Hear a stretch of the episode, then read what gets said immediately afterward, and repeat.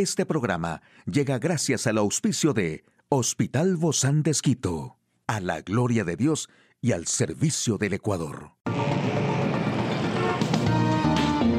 Ciudad Médica, un espacio para tu salud.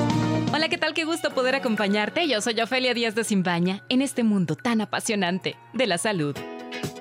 Y la uva es una de las consentidas de esta temporada navideña, pero no muchos conocen los beneficios que tiene para su salud. Y con la llegada del fin de año, varios alimentos de la temporada también comienzan a surgir, entre ellos la uva, esta maravillosa y codiciada de estas fechas decembrinas. Las uvas se caracterizan por tener una larga lista de vitaminas y minerales como la vitamina A, C, E, B1, B3, B5, así como fibra, calcio, fósforo, sodio, potasio, hierro, cobre, magnesio, zinc, ácido fólico, glucosa y fructosa. Entre sus propiedades medicinales se le atribuye ser un poderoso antioxidante, es decir, que es capaz de retardar o prevenir la oxidación de otras moléculas, lo que previene enfermedades cardiovasculares y el envejecimiento. Las uvas también cuentan con actividad bactericida, lo que significa que tiene la capacidad de eliminar bacterias, las cuales pueden ser la causa de distintas enfermedades. Estas jugosas bayas moradas son energéticas debido a su contenido amplio de hidratos de carbono de rápida asimilación. También son excelentes para mejorar el estado de ánimo.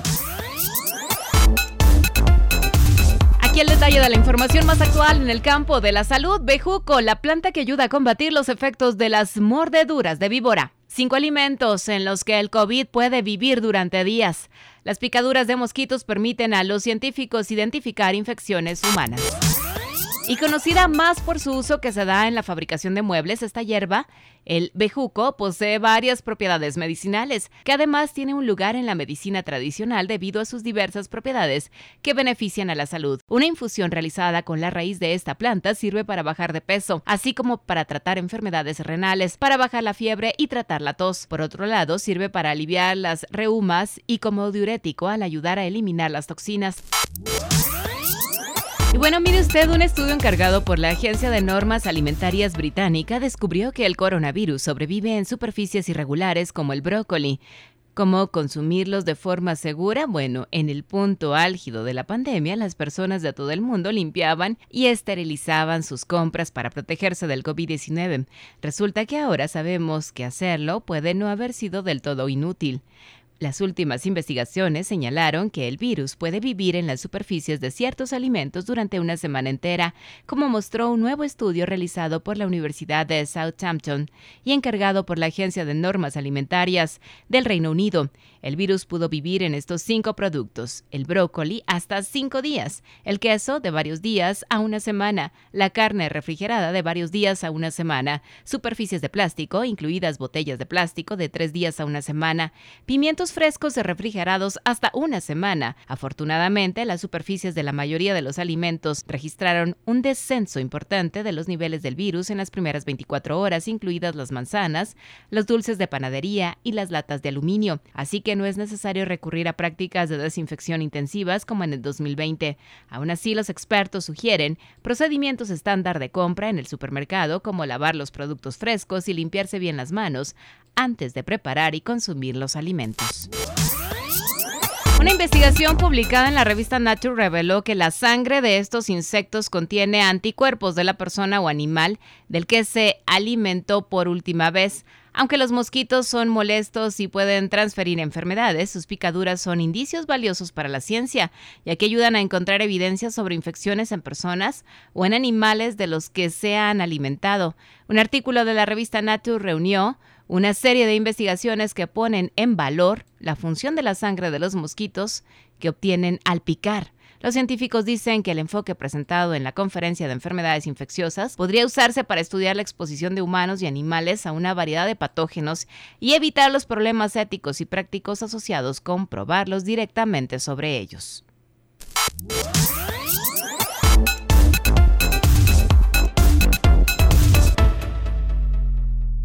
Hoy en Médico Directo hablaremos sobre una de las herramientas básicas de la asertividad en los adolescentes. ¿Quieres que tu hijo hable o quieres que se quede callado? Acompáñanos. Una charla amigable con nuestro invitado. Hoy Recibimos con muchísimo agrado a nuestra amiga invitada de Ciudad Médica, que es nuestra querida doctora Mónica Ortiz. Ella es sexóloga médica, terapista de parejas. Gracias, Moni, por acompañarnos. Hoy hablamos de esta herramienta que es básica. Nos ha pasado, ¿no? Y creo que aunque no tengamos hijos adolescentes, ni tú ni yo, aún todavía, pero vamos a llegar a esa etapa, sí nos hemos encontrado con jóvenes que no quieren hablar mucho, que son medios apáticos y otros que cuando te responden, te responden de una manera que tú dices, eh, pero ¿qué le hice? ¿Por qué es tan grosero o tan grosera? ¿No? Entonces es como, o por un lado se van a un polo o se van al otro polo. Y eso no es parte de la asertividad. Bueno, Ofe, muchas gracias nuevamente. Seguimos reforzando este tema. Y justamente es eso. Yo en, consulta, manejando el tema de la sexualidad, pues muchas de las veces los papás mencionan esto que tú me dices. O definitivamente no habla o se pone a la defensiva. Y esto sucede también en la relación, porque obviamente ellos están modelando conductas y a veces los papás pensamos que lo más importante es que ellos nos den la razón, no enseñarles a comunicar, ¿sí? No respetar que sus opiniones son importantes, por ejemplo, o escucharles o tener una escucha activa una herramienta que también va muy ligada a las actividades del tema de la empatía. Entonces, no logramos empatizar con ellos y esta es la razón por la que muchas de las veces se cierran. Y es reforzar lo que habíamos hablado antes, los, tipos de comunicación. Entonces, está el adolescente pasivo que piensa que su opinión no es importante. O ya, ¿para qué hablo si sé que mis papás me van a decir que no? Me explico que eso está mal. Entonces me quedo callado. O por el otro lado está aquel que de pronto, o aquella que tiene una personalidad mucho más fuerte, entonces esta persona sí reclama y dice, no, no es así, y cae en el juego de quién tiene la razón. Estos roles son muy definidos, pareciera que estás hablando de el adolescente que tengo enfrente o la adolescente que tuve. Parece que estuvieras hablando de Ofelia Díaz cuando no era de Simbaña. o a lo mejor de Mónica Ortiz cuando no era doctora, ¿no? Y éramos adolescentes. En nuestra época de adolescentes. Nos describe porque es parte de, esta adolescencia, pero, pero ¿cómo la, la, la sacamos para que, cómo le damos esa herramienta para que justamente salga esa personalidad asertiva? Porque los papás dirán, bueno, ¿y esto por qué es importante? Porque los adolescentes eh, necesitan tomar decisiones y muchas de las veces está primando más del impulso emocional, ¿sí? Que el meditar en las consecuencias de sus actos. Algo que también yo he hablado muchísimo es la presión social en la que ellos se encuentran. Entonces, si ellos tienen presión social, por ejemplo, de su entorno, de sus amistades, de lo que modelan de artistas o demás, o de una cultura a la que ellos están ingresando, es que ellos, si no saben ser asertivos, lo que van a seguir es seguir la corriente, no meditar en las consecuencias. Eh, si, por ejemplo, tienen la presión de un novio, de una novia que les está incitando a tener relaciones sexuales o hasta otro tipo de interacción em, sexual como el sexting, entonces ellos se ven envueltos en estas situaciones y no saben cómo tomar decisiones y no saben cómo expresar que no quieren o sí quieren tal situación.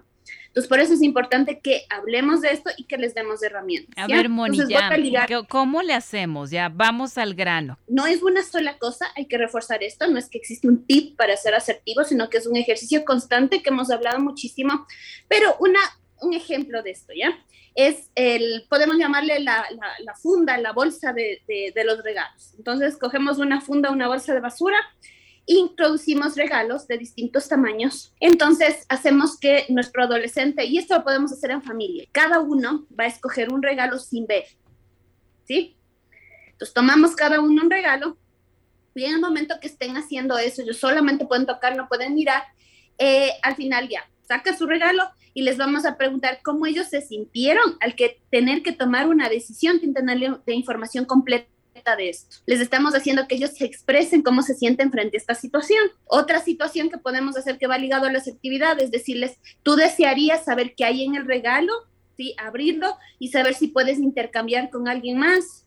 ¿Te sentiste cómodo? ¿Qué opinas de ese regalo, de, lo, de la situación? ¿A ti cómo te hace sentir eso, Moni? Cuando te dan, cuando te dicen cierra los ojos y y descubre, ¿te emociona o te hace sentir incómoda o quieres saber, te desespera? En principio puede ser algo de sorpresa, ¿no es cierto? Bueno, al principio me podría dar algo de emoción, pero si de pronto uno descubrió que esa caja, no sé, me vino una afeitadora de hombre, una crema para afeitar, es como, eh, oh. no pude tener, no pude saber qué había en, la caja, ¿me explico? Entonces es un poco, y qué bueno que tú creo que me haces esta pregunta, porque uno puede decir, no, es que realmente no era lo que esperaba, yo me siento incómoda, no tuve la información para poder decir, este, por ejemplo, es un objeto que yo quería, ¿sí? O sea, que yo te diga como amiga, no sé, me gustaría tal situación. No me gustan las flores, me, me encantan los chocolates. Entonces, por eso es importante que ellos cuenten con información de la decisión que van a tomar.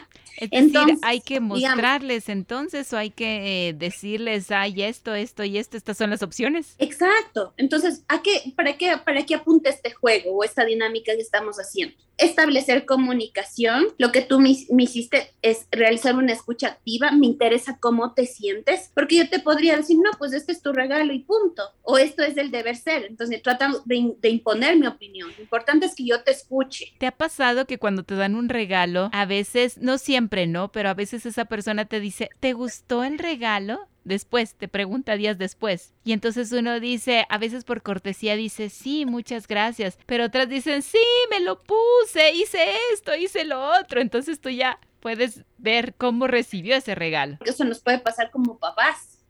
De pronto uno dice, en un contexto laboral o algo, uno podría por norma de cortesía decir, bueno, o sea, hay una alternativa, pero en un contexto de intimidad, porque les estamos enseñando en sus relaciones de amistades, en sus relaciones de pareja, en mi relación con mis padres, yo tengo una confianza que es mucho más más mucho mayor, explico. Entonces yo en ese contexto sí puedo decir, no mamá, no me gustó la bufanda que me diste. Y Quería una plancha para el cabello.